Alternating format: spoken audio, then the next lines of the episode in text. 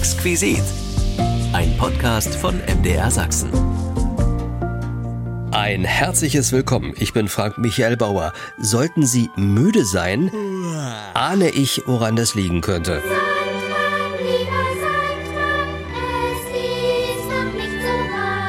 Abend für Abend verstreut der Sandmann seinen schlafbringenden Traumsand.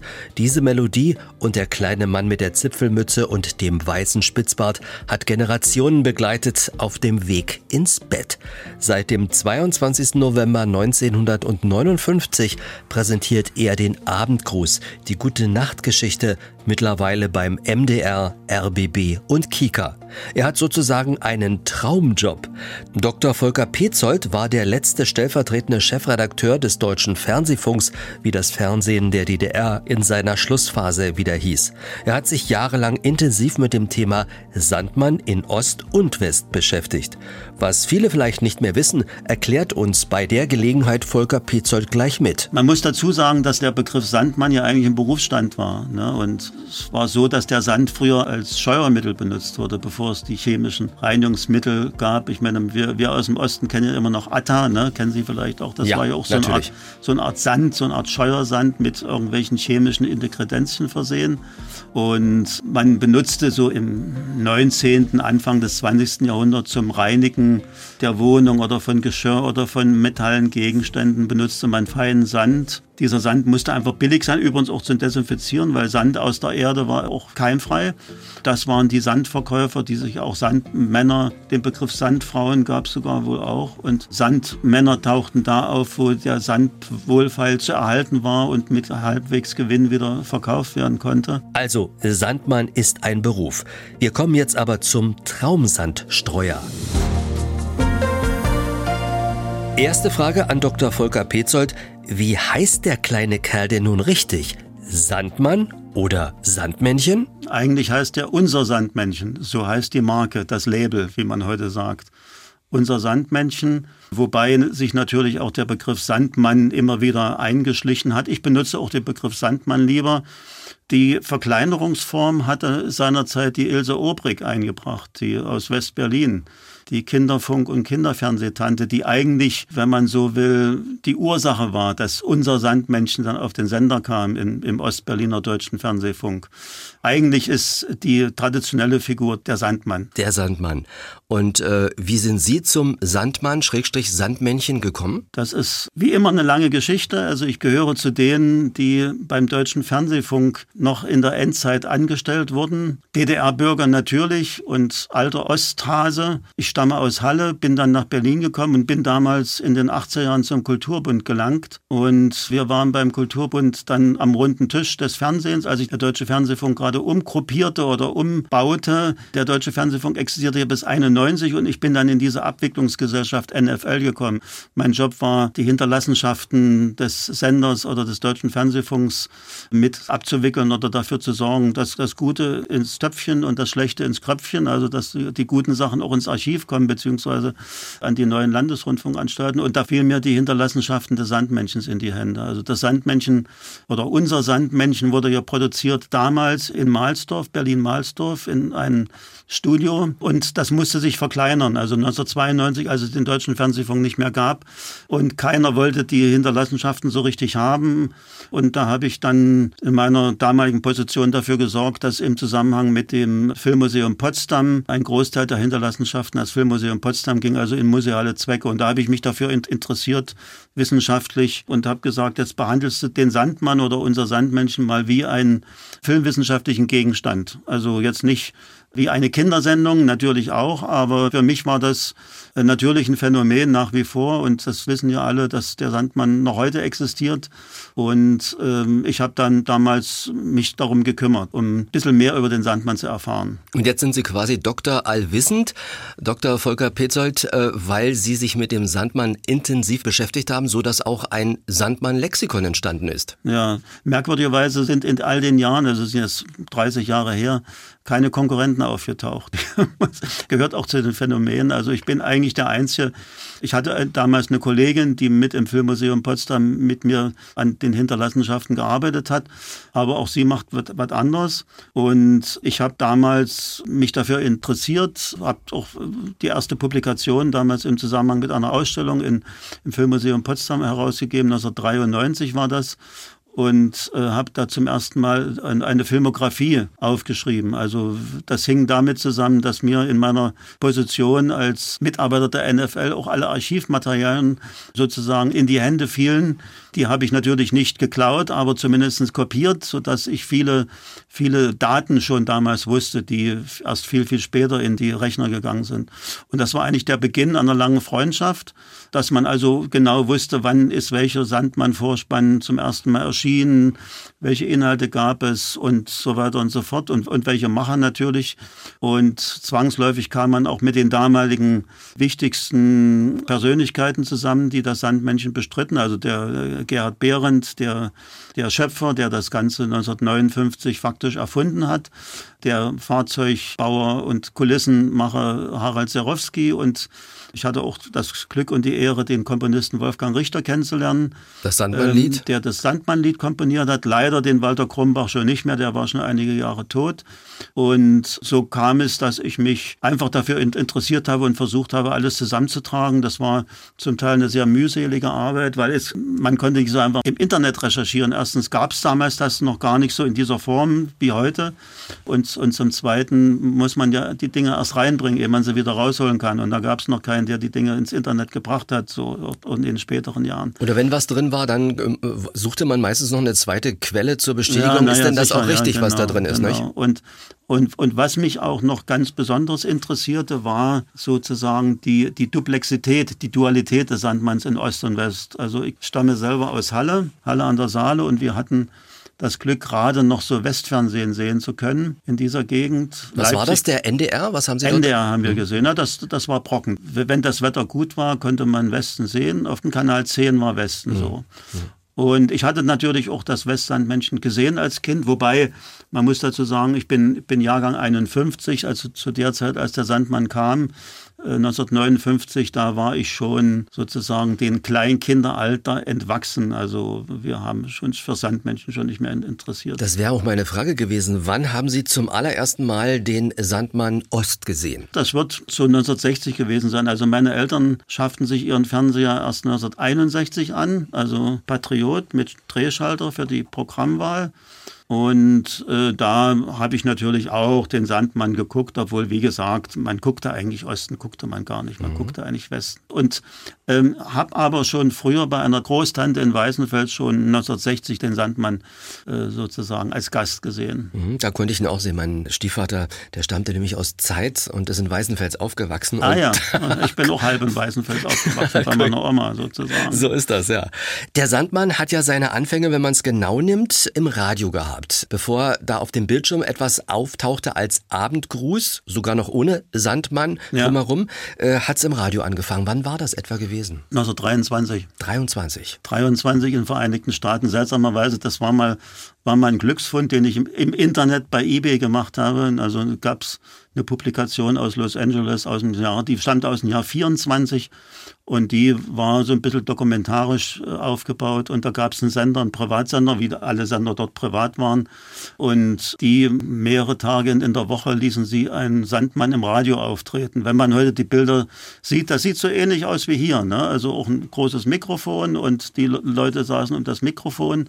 Also die Sandmann-Figur. Und dann gab es ein kleines Mädchen und die spielte eine Königin oder eine, eine Prinzessin. Und dann gab es, wie gesagt, den Moderator. Und äh, dieses Buch bezeugt das. Ne? Und dadurch habe ich zum ersten Mal auch sozusagen die wirklichen medialen Ursprünge dieser Figur mhm. äh, erforschen können. Wobei man sagen muss, die, die, die Sandmann-Figur hat nicht nur in Deutschland, sondern seltsamerweise auch im angloamerikanischen Sprachraum, auch bis hin nach Ostaustralien, das kann man nachweisen anhand vieler Kinderbücher, die in Englisch erschienen sind, eine lange Tradition. Ne? Und äh, Später kam ja dann die, die Grusel- oder Comicfigur auf von, von Neil Gaiman. Und ähm, ja, und äh, das waren die Ursprünge. Aber im, im Osten gab es einen Sandmann im Radio seit 56. Genau, seit 56. Und es dauerte ja gar nicht so lange, ist dann der Fernsehsandmann aufgetaucht und eigentlich angetrieben durch den Klassenfeind, wie es so schön hieß. 59, das war 59. 58 gab es die erste Abendcrew-Sendung, aber 59 tauchte dann der Sandmann auf, angetrieben von jener Ilse Obrig, die ich vorhin erwähnte. Das war beim SFB, wobei Ilse Obrig hat eigentlich beim Rias im Westen angefangen und ist dann zum SFB gekommen. Eigentlich hat sie beim Ostberliner Berliner Rundfunk angefangen, der damals in der, in, in der Masurenallee saß. Genau, ne? was dann und der SFB äh, sozusagen wo jetzt der wurde. SFB ist. Ne? Ja. Und äh, die hat merkwürdigerweise äh, diese, diese Sendung angekurbelt. Die war schon längst fertig, also als, als das dann im Osten publik wurde. Mhm. Und dann kam der Herr Behrendt, Gerhard Behrendt ins Spiel, mach mal eine Puppe. Und das musste auch ganz schnell gehen, mach mal einen Sandmann. Walter Heinowski war das zuerst. Der später bekannte Dokumentarfilmregisseur Walter Heinowski. Scheumann zusammen, ne? Äh, Heinowski mit und Scheumann. Scheumann, Ja. Scheumann Mhm. Heinowski, der kam eigentlich, kam eigentlich vom, vom Eulenspiegel, von der Satirezeitschrift, flog da irgendwie raus und versuchte dann Satire im Fernsehen zu machen. Also es war ja damals, das Fernsehen war ja ein total neues Medium und man experimentierte und es gab ja kaum Vorbilder. Und er versuchte so was wie eine, wie eine, wie eine Trickfilmproduktion da aufzuziehen. Weniger, weniger für Kinder. Ihm äh, ging es eigentlich mehr um die Erwachsenen. Also um die Satire, Satire, Karikatur und so weiter und so fort ins Fernsehen zu bringen. Bildnerisch, äh, bildnerische Lösung, also bewegte Bilder zu schaffen. Und den Gerhard Behrendt, äh, den Sie gerade erwähnten, der dann die Sandmann-Figur erschaffen hat, den hat er hier aus Dresden abgeworben. Behrendt war im Dresdner Trickfilmstudio seit 1955 und der wurde abgeworben, weil Walter Heinowski einfach jemand brauchte, der ihm sozusagen Puppen, Puppenfilm machte. Und dass er dann zum Sandmann kam, das war ein Zufall, weil der Heinowski einfach eine Pressemitteilung vom SFB gelesen hat, dass in drei oder vier Wochen ein Sandmann auf dem Sender erscheint. Da hat der Walter Hanowski den Behrendt zu sich geholt und hat ihn sozusagen eingeschworen, in drei, vier Wochen eine Sandmann-Sendung zu bauen. Also früher da zu sein als der Westen. Ja. Also so eine kleine Filmgeschichte äh, wurde umrahmt mit dem Sandmann. Das war sozusagen der Vor- und der Abspann Genau, des genau, Abendgrußes. genau. Deswegen nannte sich das ja auch der Abendgruß. Genau, also der Abendgruß war ursprünglich der Innenteil, also die Geschichte oder Binnengeschichte, wie man heute sagt. Und äh, man brauchte etwas, um das anzukündigen. Ja, also, eine, Quelle- also man, das kam 1958, als es zum ersten Mal erschien, auch ein ganzes Jahr lang ohne, ohne Vorspann, also oder ohne ohne, Verpackung sagen wir heute auch. Ja, das kann man auch so sagen. Ja. Genau, genau. Das hieß ja auch Vor- und Abspann. Also man kann, kann auch sagen Vor- und Abverpackung oder so. Äh, Man sagte dann auch Rahmen, Rahmen. Also Behrendt hörte das mit dem Vor- und Abspann immer nicht gern. Er wollte Rahmenhandlungen dazu. Und die Ilse Obrig, die machte das vor, wobei man wusste ja im Osten nicht, was, was die da im Westen machen. Man hatte also bloß diese dürren vier, fünf Zeilen. Ja, und man wusste nicht, was, was die da im Westen so treiben. Man wusste nur, man muss früher da sein und man, man muss das Beste machen. Und dann hat Behrendt eben halt das Beste draus gemacht. Ein, Puppentrickfilm. Und der Wolfgang Richter hat dann die Musik geschrieben. Also ein Ohrwurm, der bis heute existiert. Und dann wurde das plötzlich erfolgreich, ohne dass man jetzt das in irgendeiner Weise kalkuliert hat. Also es war eher ein Experiment oder ein, ein Schnellschuss. Und ähm, mit anderen Worten, der Ostsandmann war zuerst auf dem Bildschirm. Auf dem Bildschirm zuerst, aber der Westsandmann war zuerst produziert. Aber aufgetaucht ist zuerst Auf dem der Bildschirm war der Ostsandmann zuerst. Ja, wobei, wobei es wird, es wird heute immer wieder gern die Legende vom Wettlauf erzählt oder wird immer wieder hervorgehoben oder hervorgeholt. Also ich kenne, ich kenne Ilse Obrig nicht mehr, die ist äh, wohl sie- 77 oder 79 verstorben, aber ich kenne ihre engste Vertraute, die Johanna Schöppel, eine sehr liebenswürdige Puppenspielerin und Pädagogin, die übrigens, die auch in Chemnitz gelebt hat. Und die Johanna Schöppel hat mir auf die Frage hin, wie war das denn für Sie, dass plötzlich in, im Osten dann ein Konkurrent erschien und hat sie gesagt, wenn es den Kindern gefällt, ist doch gut. Das- also das war die Einstellung vom Westen, ne? also, oder zumindest von, von den Machern. Die Geschichte mit dem Sand äh, auszustreuen, damit man müde wird, woher kommt die? Man muss dazu sagen, dass der Begriff Sandmann ja eigentlich ein Berufsstand war. Ne? Und es war so, dass der Sand früher als Scheuermittel benutzt wurde, bevor es die chemischen Reinigungsmittel gab. Ich meine, wir, wir aus dem Osten kennen ja immer noch Atta, ne? kennen Sie vielleicht auch. Auch. Das ja, war ja auch so eine, Art, so eine Art Sand, so eine Art Scheuersand mit irgendwelchen chemischen Integredenzien versehen. Und man benutzte so im 19., Anfang des 20. Jahrhunderts zum Reinigen der Wohnung oder von Geschirr oder von metallen Gegenständen benutzte man feinen Sand. Dieser Sand musste einfach billig sein, übrigens auch zum Desinfizieren, weil Sand aus der Erde war auch keimfrei. Das waren die Sandverkäufer, die sich auch Sandmänner, den Begriff Sandfrauen gab es sogar wohl auch. Und Sandmänner tauchten da auf, wo der Sand wohlfeil zu erhalten war und mit halbwegs Gewinn wieder verkauft werden konnte. Und vielleicht hing das damit zusammen, dass der Sand, wenn der in die Augen kam, müde machte oder dass man sich die Augen wischte, wenn man müde war, weil vielleicht da irgendwas im Auge war oder dass man so das Gefühl hatte, man muss sich die Augen reiben. Der Sandmann, der war 24 Zentimeter groß, hatte ein Metallskelett. Gerhard Behrendt hat ihn also äh, kreiert. Und die erste Folge, da hat er Sandmann sich an eine Hauswand gelehnt und ist eingeschlafen. Und da gab es sofort Proteste von ja, den ja, Zuschauerinnen ja. und Zuschauern. Es wird erzählt, eine Legende, die, die, die Gerhard Behrendt erzählt hat, die sicherlich auch stimmt. Ich habe dafür keine Belege gefunden. Also ich habe in Archiven nichts dazu, also Le Zuschauerpost oder dergleichen mehr, aber das wird schon stimmen. Naja, wenn man wenn man sich das so anguckt, das sieht so aus, als ob er nicht nur müde ist und schläft, sondern so ein bisschen haschsüchtig ist oder so. Also der, Kleiner Streuner. Ja, ja, der, der, als ob er gerade einen Joint geraucht hat, der rutscht da so runter und, und es ist ja draußen auch noch Winter, also es fällt wohl auch sogar Schnee wahrscheinlich fiel dem Gerhard Behren dann nichts mehr ein. Ne? Also das musste ja auch schnell, rasend schnell gehen und dann hat er den, hat er gesagt, jetzt mache ich das, beende ich das Ganze und der Sandmann rutscht runter und schläft ein, um vielleicht den Kindern auch vorzuführen, hier, ihr müsst jetzt auch ins Bett gehen, weil der Sandmann ist ja auch müde und schläft. Die Zuschauer, Kinder und Eltern haben den Sandmann wohl Bettchen und ihr Zimmer und so was angeboten. Hatte der Gerhard Behrendt gern erzählt, wobei man auch sagen musste, dass zu dieser Zeit der Sandmann überhaupt noch gar nicht so aussah wie, wie, wie später dann und wie heute sowieso nicht. Der war schon sehr verwuschelt und sah immer noch aus wie so eine Art Zwerg und übrigens nicht sehr viel anders als der Sandmann aus dem Westen von, von Ilse Obrig, wobei der aus dem Westen war eine, war eine Hand- und Stabpuppe, während der Gerhard Behrendt mit, mit Puppentrick arbeitete, also mit Stop Motion. Äh, was eigentlich sehr, sehr aufwendig ist. Mhm. Und, und wahrscheinlich rührte das dann her, dass der Behrendt dann gleich die nächste Folge gemacht hat. Mhm. Ne? Es wurde auf 35 Millimeter gedreht, also wie Kinofilm. Und das war die ersten 15 Jahre logischerweise auch schwarz-weiß, denn im Kino ist ja der Sandmann nicht gezeigt genau, worden, sondern genau. das Fernsehen, wann kam das Farbfernsehen? 69? Äh, Im von, Osten, ja, ja. Ja, im Osten. Ja, man begann wohl schon 67 mit, mit einigen Folgen, also im, im, im Sandmann, die auf die auf 35 mm Farbfilm äh, zu drehen. Das kam, kam aber beim Sandmann relativ, relativ schnell. So, Sandmann West. Der sah für mich, ich habe den Sandmann vom SFB, vom Sender Freies Berlin, aus dem Westen gucken können. Äh, wir hatten den Luxus, dass wir den Sandmann 1850 im DDR-Fernsehen geguckt haben. Und nach 19 Uhr kam dann der. Genau, wie, wie, wie ich das auch in Halle gewohnt genau, war. Genau, 1920 rum oder sowas ist der Kann gekommen. Kann sein, das, das war ein bisschen unterschiedlich. Genau. Ja. Und der sah immer so ein bisschen aus, äh, wie er auf einer Wolke ankam kam, als ob er auf dem Schiff ist und er sah tatsächlich aus wie ein Kapitän. Er hätte eigentlich nur noch die naja, Pfeife naja, gefehlt. Naja. Also dieser Sandmann hat dann schon nichts mehr mit dem Sandmann von Ilse Obrig zu tun. Also es war nicht der Westsandmann, der als Stabpuppe, ne? sozusagen den, dem Ostsandmann auf die Sprünge geholfen hat oder zum Leben verholfen hat, sondern äh, das war noch, noch eine ziemlich lange Geschichte, weil der Sandmann von Ilse Obrig, der 59 kam, wurde dann so um 61 wieder abgeschafft, weil er nicht den großen Erfolg hatte. Und ähm, es gab dann einige, man muss dazu sagen, dass der Sandmann lief ja im Vorabendprogramm im Fernsehen, also nie, nie in der ARD, also es ist immer falsch zu sagen, es war ein ARD-Sandmann, sondern der lief, im, der lief beim jeweiligen Landessender in, in der Vorabendschiene. Regional, genau. Und das war ein Regionalfernsehen, also eigentlich, die, eigentlich das Werbefernsehen und der wurde so auch von, von, von Werbesendungen um, umrahmt.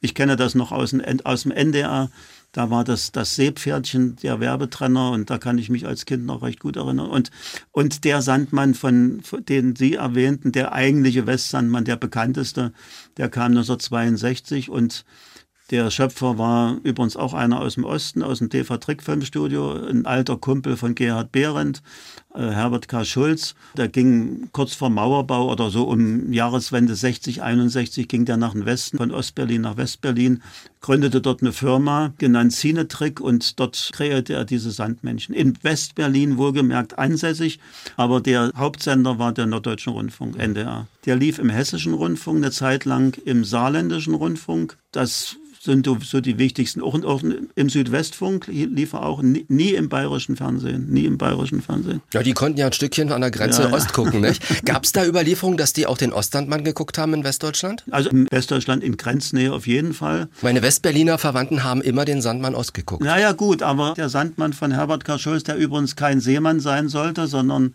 es war eine Figur, die wahrscheinlich, höchstwahrscheinlich von einem der berühmtesten tschechischen Trickfilmmacher, den Jerzy Trinka, stammte. Der haben die wahrscheinlich geklaut, also der Schulz oder wer auch immer. Und mit diesem Bart, das war eben so die Ursprungsfigur. Mhm. Er wollte sich wahrscheinlich auch ein bisschen abgrenzen vom Ostmann-Sandmann mit dem Spitzbart. Mhm. Ähm, man muss dazu sagen, dass ähm, natürlich auch im Westen der Sandmann ein, ein, Vorspann, der hieß dann immer Sandmännchen. Ja? Im Osten hieß er unser Sandmännchen und im Westen immer das Sandmännchen. Und es war natürlich so, dass die Sendung ein kleines Magazin war, wie Sie schon sagten, eingepackt und drin war eine Binnenhandlung und Schulz machte auch viele dieser Binnengeschichten und die waren zum Teil gut. Und er war, muss ich immer wieder sagen, durchaus erfolgreich im Westen. Also es war nicht so, dass alle nur sagten, no, der ist hässlich oder der, der ist zweiter Klasse, sondern er machte damit über bestimmt zehn Jahre auch gutes Geld und war relativ erfolgreich. Mhm. Also das muss man einfach sagen. Unser Sandmännchen hatte so einen Spitzbart gehabt, das hat aber nicht mit Walter Ulbricht zu tun. Nee, nee, gehabt, das nein. war, das ist immer so eine, so eine, so eine Marotte. Macht man, man, immer gerne, nicht? Das dass man davon, aber wenn man sich den Spitzbart von Walter Ulbricht ansah, ansieht, der sah ein bisschen anders aus als der vom Sandmann. Mhm. Die Sandmann-Folgen, die wurden in Berlin-Mahlsdorf. Später, also, später. Erst Nicht, in Adlershof? Ja, es gab verschiedene gedreht? Studios. Also am Anfang wohl in Adlershof, da in diesem Turm, in diesem heute noch stehenden Ehrlichturm. Und äh, dann ging man in, in die Michael-Kirch-Straße. Das war so in der ersten Zeit das Hauptstudio. Michael-Kirch-Straße, das ist im Zentrum Berlins. Ich komme jetzt nicht auf die große Hauptstraße. Gleich nebenan das Kreuzberg und da steht heute ein großes Kraftwerk. Und Malsdorf kam, wenn ich mich nicht täusche, ab 75 oder so. Das hieß eigentlich nie Sandmann-Studio, es hieß immer Trickfilmstudio des Fernsehens oder des Deutschen Fernsehfunks. Es waren verschiedene Orten in Berlin.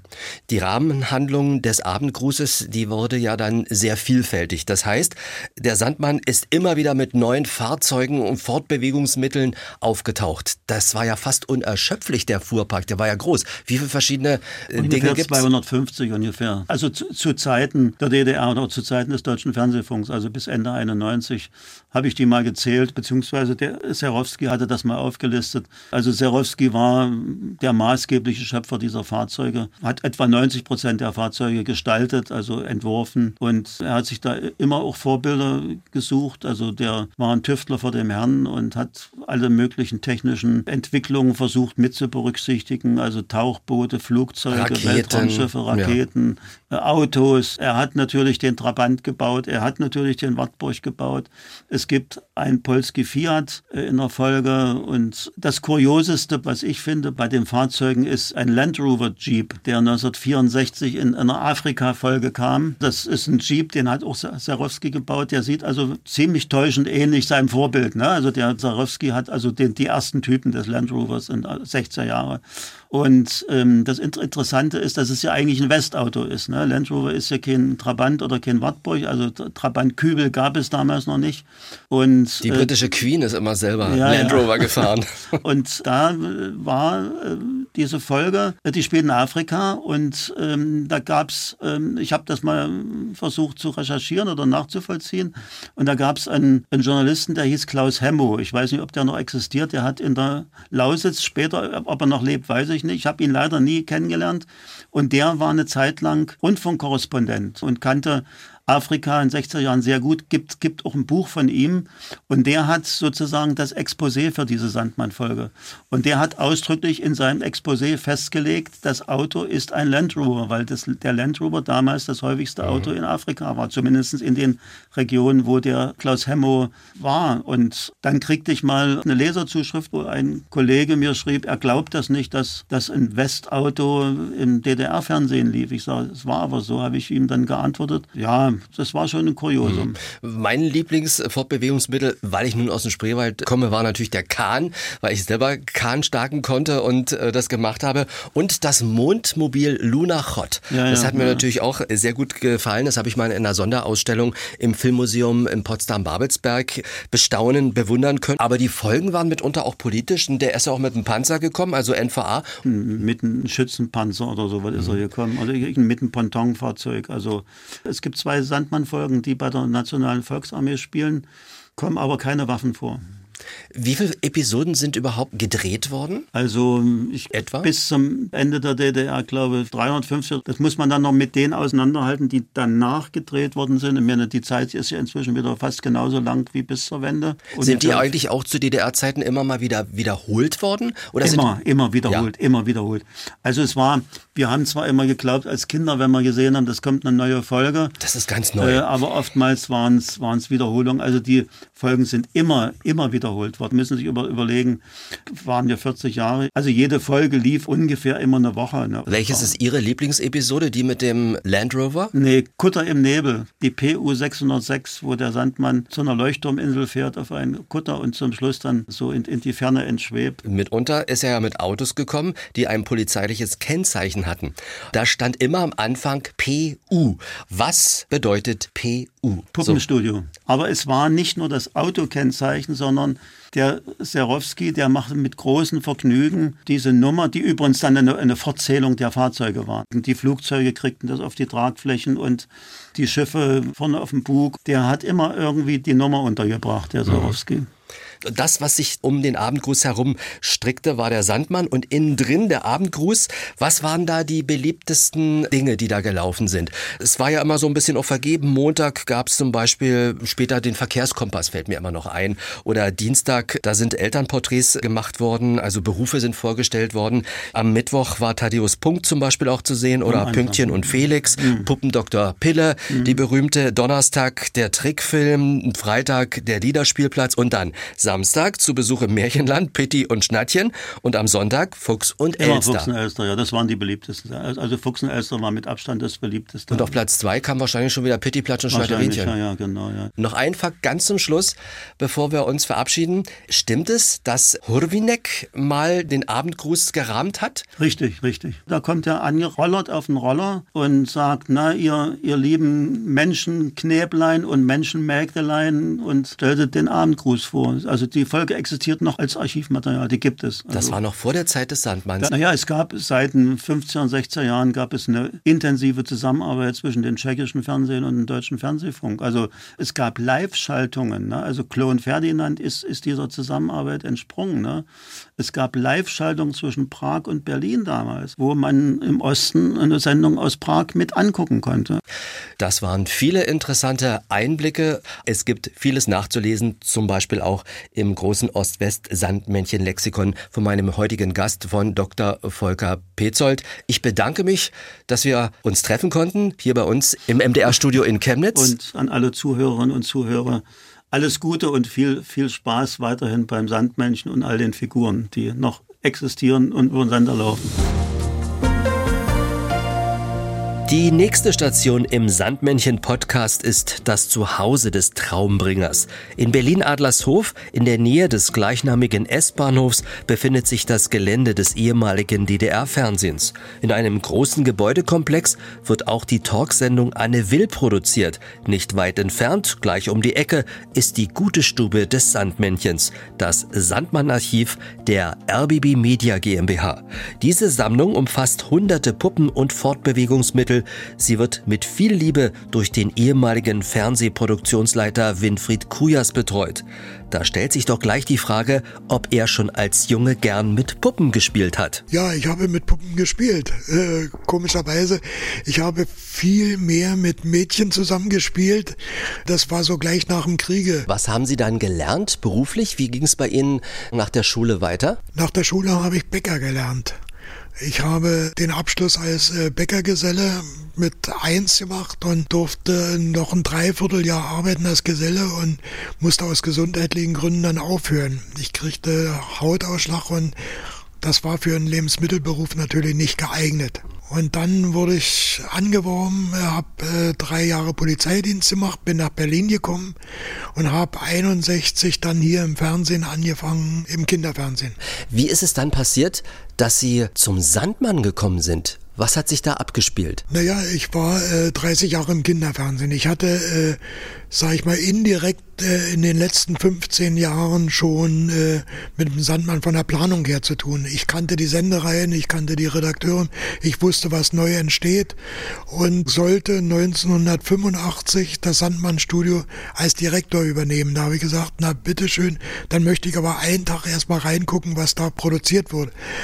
Und dann bin ich nach drei, vier Stunden wieder losgezogen, habe gesagt, nein, da ich aus dem Live-Sektor kam, war natürlich der Trick für mich also ganz weit weg. Was haben Sie im Kinderfernsehen äh, vorher gemacht? Ich habe als Aufnahmeleiter, dann Produktionsleiter gearbeitet und war in den letzten zwölf Jahren oder 15 Jahren eigentlich äh, stellvertretender Produktionschef. Da gab es nur drei hier im Fernsehen. Das war eine Unterhaltung, dramatische und bei uns. Das heißt, wir haben die gesamte Planung gemacht im Vorfeld schon. Alles, was mit Produktionsplanung zu tun hatte die Vorgespräche mit den Chefredakteuren, was neu kommt, was bleibt und dann eben die kurzfristige, mittelfristige, langfristige Planung, dann die Runden. Was haben Sie als erstes getan, nachdem Sie zum Sandmann gekommen sind? Als erstes haben wir erstmal stoppen müssen, denn als wir ins Studio kamen, das erste Mal nach Malsdorf, da war noch eine Aufräumkommission oder Truppe, die haben aus den Fenstern da Verschiedenes rausgeschmissen. Wir haben gleich angerufen, die Abwicklungsgruppe, die eingesetzt wurde. Also hier sind bestimmte Sachen auch noch Urheberrechte drauf, besonders hier beim Zeichentrick oder so, wo Unterlagen waren. Nach 20 Minuten hatten wir ein Fax auf dem Tisch, keinen mehr reinlassen. Wir sollen entscheiden, was weggeschmissen wird.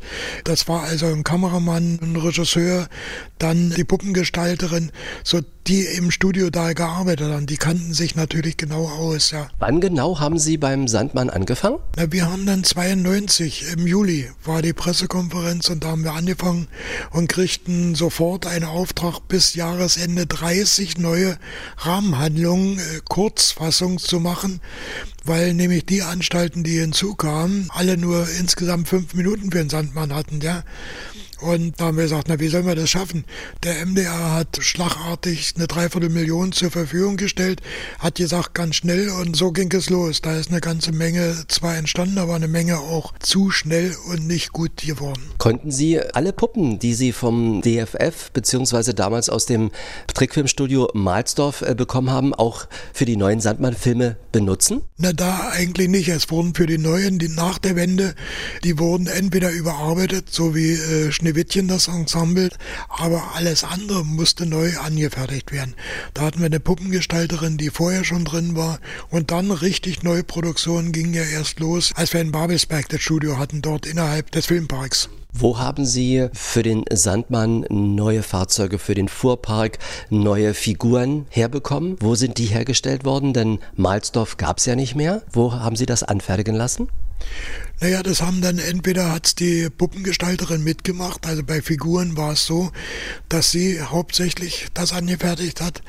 Bei Sandmännern, wenn wir noch welche brauchten speziell, zumindest die Köpfe, die hat Herr Bernd selbst noch gemacht und hat sie uns zur Verfügung gestellt, weil er eben Angst hatte, dass die abweichen von den Originalköpfen. Und die Puppengestalterin durfte dann das Gestell anziehen. Und bei Fahrzeugen war es so, dass auch eigene Neuentwicklungen waren von den äh, Gestaltern, sprich Puppengestalterin oder die Animatoren. Also die klassischen Hersteller für Fahrzeuge, die konnten wir nicht mehr bezahlen. Ja, das war natürlich ein, ein Sprung bei Honoraren, wo wir gesagt haben, nee, das geht nicht mehr. Konnten Sie eigentlich auch alte Dekorationen sozusagen nochmal aktivieren und äh, benutzen für Aufnahmen oder ist alles immer neu entwickelt worden und neu hergestellt worden? Ich möchte sagen, zu 80 Prozent ist neu äh, hergestellt worden, weil wir die Grundmaterialien, die konnten wir natürlich verwenden, so wie äh, die Grundplatten, weil äh, die so gearbeitet waren, dass die Puppen da festgesteckt werden konnten. Wir hatten mal zwei Platten anfertigen lassen bei der DEFA. Das war also sehr teuer dort in dem Studio und da haben wir gesagt, dann werden wir unsere alten noch wieder beziehen und das hat die Puppengestalterin dann gemacht in der Ausstellung. Ich bin heute hier mit Ihnen in der Nähe des S-Bahnhofs Berlin-Adlershof, in der Nähe der Rudower Chaussee auf dem Gelände des ehemaligen DDR-Fernsehens oder des DFF. Und das ist ja noch eine große Halle, in dem unter anderem das Sandmann-Archiv untergebracht ist. Wie viele Sandmann-Figuren gibt es eigentlich noch? Das schwankt immer so ein bisschen. Wir geben immer von 25 aus, aber manchmal tauchte noch eine auf. Und so sind verschiedene dann äh, neu entstanden. Dann hat die Puppengestalterin noch einige Sandmänner angefertigt, die mit einem einfachen Gestell für Ausstellungen gemacht wurden, sodass wir die klassischen Sandmänner nicht immer, die voll animierbar waren, nicht immer in jeder Ausstellung mitnehmen mussten. Denn in der Ausstellung war es so, die Pose wurde gestellt und dann blieb der ein Vierteljahr da irgendwo stehen. Haben Sie eigentlich mal gezählt? Der Sandmann ist ja auch mit verschiedenen anderen Figuren immer aufgetreten. Wie viele Figuren es insgesamt gibt. Wir haben hier viele Regale, viele Kartons und da sind die Bilder drauf von den Puppen, die dann in diesem Karton äh, drin sind und sozusagen ruhen, bis vielleicht mal wieder ein Auftritt kommt, sei es bei einer Ausstellung oder vielleicht noch mal zu einem Dreh. Wie viele Puppen gibt es insgesamt im Sandmann-Archiv etwa? Also ich würde sagen so um die 500, wenn nicht sogar mehr. Also Puppen und Tiere, denn die gehören ja auch dazu, wie der Wolf zum Beispiel, der sieben Geißlein. Und bei Fahrzeugen, man sprach immer von 240, inzwischen glaube ich sind wir so um die 300. Weil ich immer sage, nicht nur Fahrzeuge, sondern Fahrzeuge und Fortbewegungsmittel. Denn die Ski oder äh, der fliegende Teppich? Der fliegende Teppich, das ist ja nicht unbedingt ein Fahrzeug oder die Feder oder die Pusteblume. Und äh, darum sagen wir mal Fahrzeuge und Fortbewegungsmittel. Nun sind das auch die Originalpuppen vom Anfang äh, des Sandmännchens, äh, die hier sind, das ist ja ein unschätzbarer Wert. Ja, das glaube ich. Ich möchte das nicht hochrechnen als Versicherungswert. Nicht nur die Puppen, sondern alles. Wir haben ja auch massenweise Requisiten, ob das kleine Fernseher sind oder ob das Obst- oder Gemüsekisten oder alles, was, es musste ja alles per Hand angefertigt werden. Welches ist Ihr Lieblings-Sandmann-Film? Das kann ich gar nicht mal sagen. Immer wenn man die sieht, also zu den Favoriten gehört natürlich der Feuervogel, diese Winteraufnahme, wo die Troika äh, mit den Pferden, Schlitten und der Sandmann und dann im Hintergrund der Feuervogel sich entfaltet. Es gibt aber auch welche, die in der Realität sind. Ja, wenn man Badestrand an der Ostsee, ja, da ist dann immer ein bisschen Ferienstimmung sofort mit dabei. Natürlich von Fahrzeugen her die Harzquerbahn, die alte Bahn, die sehr original sind ja viele Fahrzeuge die also dem Original gleichen, ja. Mir gefällt immer noch, wenn er im Weltraumanzug auftritt, der Sandmann. Ja, da gibt's verschiedene Raketen. Ja, wir haben ja äh, die Lunokhod, wo das Mondfahrzeug mit hoch transportiert wird auf dem Mond, entfaltet sich dann und dann rollt das Mondfahrzeug raus. Dann gibt's ja auch noch die Raumstation, wo die andocken können, die Raketen. Die haben wir da extra. Ja, also es war schon ein großes Programm, was wir damals für Raumfahrt entwickelt haben, auch beim Sandmann. Wenn man sich das jetzt vorstellt, heutzutage kann man Trickfilmfiguren animieren am Computer. Früher ist das ja alles mit der Hand gemacht worden. Die Figuren waren echt da. Der Sandmann war so 25 Zentimeter groß mit einem Metallgestell und äh, er wurde bewegt. Wie viele Aufnahmen sind äh, für eine Sekunde Film gemacht worden? Die Aufnahmen für Filme waren 24 Einzelbilder, die gemacht werden mussten. Nur kann man sich vorstellen, das waren so 1400, 1500 Einzelbilder, die gemacht werden mussten. Und es war ja nicht einfach nur der Sandmann, es war der Hintergrund musste mit animiert werden, ja, ob das Tiere waren oder ob das Bäume waren, die sich bewegt haben, ja. Das war schon ein Riesenaufwand. Wie viele Sekunden sind an einem Drehtag entstanden? Na, man hat damals immer so 10, 12 Sekunden hat man veranschlagt. Das war so der, der Richtwert. Es gab natürlich äh, Rahmenhandlungen, die einfacher waren, wo der Sandmann vielleicht nur erst anmarschiert, das kam schneller. Das war dann zum Beispiel bei den Schneeschäfchen oder so. Aber wenn zum Beispiel die sieben Geißlein oder Schneewittchen mit den sieben Zwergen, wo viele Figuren, der Hintergrund, vielleicht noch ein Hase oder so, wo viele Figuren dann bewegt werden mussten, da waren so zehn, manchmal dann 15 Sekunden. Es ist ja auf Film aufgenommen worden. Wenn dann etwas nicht richtig gestimmt hat, hat man das erst gesehen, wenn der Film entwickelt gewesen ist? Das war unser Problem. Die Dekoration musste mal so lange stehen, bis wir vom Kopierwerk okay kriegten, es ist alles in Ordnung und die Muster angeguckt haben, ja, da müssen wir nichts nachanimieren, äh, das ist alles okay. Dann konnten wir es umbauen oder weitermachen. Es war natürlich so, in Mahlsdorf hatten wir drei Studios. Das war ein großes Kino, das war durch Glaswände, war das geteilt, die man aber schieben konnte, sodass man mehrere Dekorationen nebeneinander, sodass man dann schon gesagt hat, na, wir bauen eine Innendekoration schon, drehen das in der Zeit, sodass man, wenn da irgendwas noch nachanimiert werden musste, dann ist das, stand es noch und dann hatte parallel da schon was weitergemacht. Sonst hätte man das gar nicht geschafft in der Zeit. Gibt es eigentlich noch die äh, Filmdosen mit dem äh, Rohmaterial, äh, was sozusagen nicht sendbar gewesen ist? Ist das auch aufgehoben worden? Wir hatten ja von allem Belegkopien im Studio. Denn es war ja damals schon im Fernseharchiv alles gelagert. Ich habe da nochmal nach der Wende eine Reinigung vorgenommen. Das heißt, wir haben ja alles über Film gesendet. Das heißt, viele Kopien waren schon beschädigt durch das Schnelle und über den Schneidetisch. Da musste noch mal eine Abnahme, dann über einen Filmgeber und dann drei, viermal gelaufen. Und da haben wir dann Kopien gefunden, die noch ganz neu waren. Die haben wir dann ausgewechselt, haben die genommen. Und ein Glück, denn als das losging mit der Umspielung auf Digitalkassetten, auf Digikassetten. Da habe ich gesagt, na dann holen wir die Negative aus dem Archiv und dann können wir das vom Negativ gleich, die sind sauber und können das überspielen. Und da kriegte ich die Antwort, die sind alle vernichtet. Alle weg. Keiner weiß bis heute, wo die Negative alle geblieben sind. Also mussten wir immer von sauberen Positiven wieder überspielen und das ist bis heute so geblieben. Ja, das ist der Mangel. Wir haben das nie rausgekriegt, wo die geblieben sind. Wann haben Sie das letzte Mal das Sandmännchen angeguckt im Fernsehen? Gestern oder vorgestern Abend. Ich gucke sehr oft, meist auch RBB und dann anschließend auch mal MDR, äh, weil die verschiedene zu laufen haben. Und dann mal Kika, ja. Aber meist dann MDR. Ist es dann auch manchmal wirklich so, dass Sie sagen, ach, da kann ich mich noch dran erinnern, da ist das und das passiert? Gibt es da noch Erinnerungen? Äh, Erinnerung weniger. Ich gucke dann immer, was wir noch neu entdecken können fürs Archiv.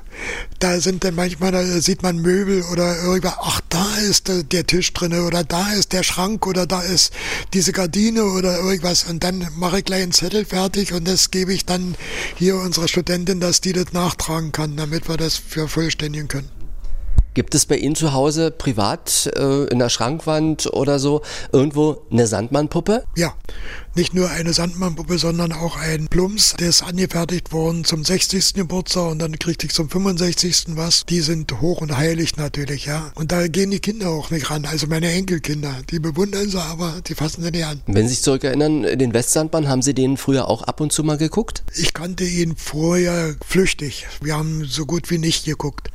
Und äh, äh haben dann erst richtig gesehen, als die Ausstellung vorbereitet wurde im Filmmuseum, wo der Sandmann Ost und West. Da kriegten wir von Petzold mal äh, gebracht Kartons, wo der Westsandmann drin war. Da habe ich ihn das erste Mal richtig mal in der Hand gehabt oder konnten mal richtig betrachten. Nochmal eine Frage. Wie ist denn der Traumsand ins Fernsehen gekommen? Wie ist das technisch gemacht worden? Wenn der Sandmann sein Säckchen aufgemacht hat und den Sand gestreut hat. Eigentlich durfte man das ja nicht erzählen, ja, wie der gemacht wurde. Aber das hat ein Kameramann, der ist dafür verantwortlich. Die Kameraleute hatten ja eigentlich wenig zu tun. Immer wenn animiert wurde, standen die ja und hatten ja nichts zu tun. Die haben eingerichtet und dann standen sie dahinter und dann hat Herr Konang gesagt, na, das müsste man doch machen. Da hat man eine Vorsatzscheibe gemacht hat dann äh, Glimmer darauf gemacht und hat immer Bild für Bild das weiter auseinander gemacht mit, mit dem Pinsel sodass es dann, wenn es entwickelt war, dann sah das aus, als wenn es auseinandergeflogen ist oder so. Herr Kujas, ich bedanke mich für das Gespräch und wünsche Ihnen noch alles Gute und träumen Sie manchmal vom Sandmann? Ja, das passiert so ja. Äh, mehr vom Archiv, wenn wir was umbauen oder wenn wir was vorhaben, wir noch, dann äh, beschäftigt man sich damit. Da sieht man Leute, die schon lange weg sind. Das wird ihnen auch noch passieren. Das glaube ich Sandmann-Fan Winfried Kujas sofort. Sie hören den Podcast der MDR Sachsen Radiosendereihe Exquisit, das Ostmagazin. Und jetzt lernen Sie die Frau kennen, die mir die Tore zum Sandmann-Archiv geöffnet hat. Inga Nöckel, ihres Zeichens Leiterin des Teams Sandmann bei der RBB Media GmbH. Sie hat mir sogar erlaubt, für ein Foto einen Original Sandmann behutsam in die Hände zu nehmen. Da schlägt das Herz des Puppenspielers gleich höher. Ich besitze nämlich Marionetten, die ich gern bewege. Und was bewegt tagtäglich Inga Nöckel, sprich was tut jemand als Leiterin des Teams Sandmann? Ja, dazu muss man vielleicht wissen, dass es einerseits eine Sandmännchen-Redaktion gibt, übrigens im MDR, NDR und im RBB. Die sind verantwortlich dafür, ein neues Sandmännchen-Programm zu produzieren. Und natürlich ist das Sandmännchen auch über das Fernsehen und die App und die Mediathek hinaus bedeutend. Und alles, was dort nicht stattfindet, kann man eigentlich sagen, wird bei uns im Team Sandmann in der Vermarktung mit auf aufgefangen. Und ähm, das ist ein sehr, sehr breites Spektrum. Das geht natürlich einerseits zur Lizenzierung von Produkten. Wir machen Ausstellungen. Wir schicken die große Sandmännchen- und Pittiplatsch-Figur durch die Lande. Dazu gehört hier eben auch das Archiv mit allen Produktionsrequisiten, die bei uns mit geplant werden. Und ja, alles immer, wenn jemand eine Idee hat zum Sandmännchen, ähm, sind wir dafür die ersten Ansprechpartner. Und wenn man hier sich im Archiv umschaut, dann sieht es auch danach aus, dass hier eine Menge noch gemacht wird. Ich sehe da zum Beispiel äh, noch Pappen, die zusammengefaltet werden zu neuen Kartons und dass dann dort die Puppen reingelegt werden. Werden Puppen auch äh, restauriert? Wie läuft das ab hier? Ja, man kann tatsächlich sagen, wir sind ein Archiv im Aufbau. Wir haben diese Räumlichkeiten, das sind hier eben so knapp 150 Quadratmeter, ein großer Raum, wie Sie auch schon gesagt haben, ein schöner Raum. Die haben wir tatsächlich erst vor zweieinhalb Jahren bezogen. Und die Kollegen hier, die sind wirklich ähm, sehr fleißig, die katalogisieren alles, die digitalisieren alles. Wir schauen natürlich, welche der Requisiten sind über die Jahre jetzt derart ähm, zerfallen oder eben beschädigt, dass sie restauriert werden müssen. Ja, es ist eine ganz ganze Menge Arbeit, die dahinter steckt. Eine Pflege sozusagen, die auch sein muss, damit das lange noch erhalten bleibt, was alles zum Sandmännchen gehört. Denn regelmäßig werden ja auch Figuren und der Sandmann natürlich vornweg zu Ausstellungen herausgegeben. Richtig, richtig. Wir haben viele Anfragen, das freut uns sehr. Also wirklich, man kann sagen, von der Ostsee bis zum Erzgebirge gibt es auch regelmäßig Sandmännchen-Ausstellungen. Allen voran haben wir auch drei Ausstellungen, die gerade geplant werden. Die erste ist für das Museum in Torgau. Die Ausstellung wird am 12. November dieses Jahr eröffnet und geht bis zum Ende Februar nächstes Jahr. Und im nächsten Jahr folgen noch zwei Ausstellungen. Eins im Museum im Schloss Frohberg Nürnberg von Juni bis Oktober 23 und zum Herbst hin wird im Heimatmuseum Ohorn auch noch eine Ausstellung geplant und zwar vom Oktober bis Dezember 23. Und es ist ja immer nur eine kleine Auswahl, was in einem äh, Museum dann zu sehen sein wird in so einer Ausstellung. Wie wird das konzipiert, was äh, in ein Museum für eine Ausstellung herausgegeben wird? Ja, zunächst einmal ähm, schauen sich die Kollegen die Örtlichkeiten an, wie viel Platz ist vorhanden, wie viele Vitrinen und dann wird zusammen auch mit den Museen entschieden, wo liegt der Schwerpunkt. Also zum Beispiel haben wir bestimmte Requisiten für im Märchenbereich. Wir haben natürlich ganz viele tolle Fahrzeuge zu Lande, zu Wasser und zu Luft. Wir können über Reisen, die das Sandmännchen eben in den Filmen getätigt hat, natürlich auch Ausstellungen stellen.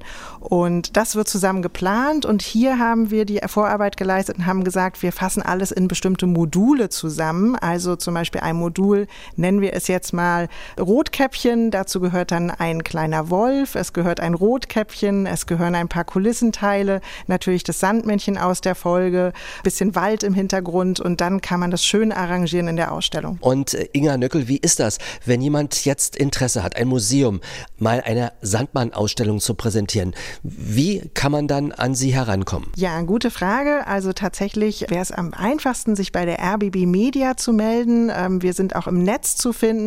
Also am besten, wer Interesse hat, meldet sich bei unserer E-Mail-Adresse sandmann-archiv rbb-media.de.